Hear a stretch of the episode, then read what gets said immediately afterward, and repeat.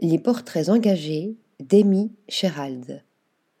L'artiste afro-américaine sort sa première monographie monumentale, doublée de sa première et plus grande exposition personnelle en Europe, dans la galerie Hauser and Wirth à Londres. Zoom. Cette native de Columbus, en Géorgie, a l'art de donner vie à la peinture figurative de manière inédite. Depuis une vingtaine d'années, Amy Sherald documente l'expérience afro-américaine contemporaine aux États-Unis. Elle déplace, subvertit et s'interroge sur l'histoire de la photographie et du portrait, l'imagerie culturelle, les notions de race et de représentation du corps, pour mieux situer l'héritage noir au cœur de l'art américain. Dans son parcours de vie, la portraitiste revient aussi de loin. À 30 ans, on lui diagnostique une insuffisance cardiaque et elle passe huit années difficiles jusqu'à sa grève du cœur en 2012. L'art et ses vertus thérapeutiques ont ensuite fait leur chemin.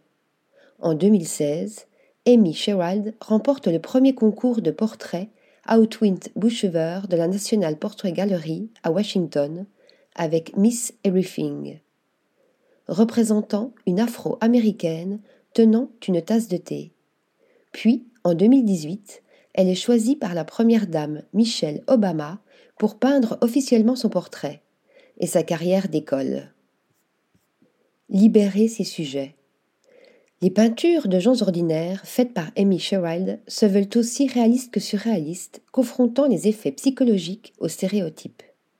Cette ancienne diplômée des beaux-arts au Maryland Institute College of Art a comme singularité d'utiliser la grisaille dans ses compositions un camailleux de gris qui vient remettre en question les perceptions de l'identité noire.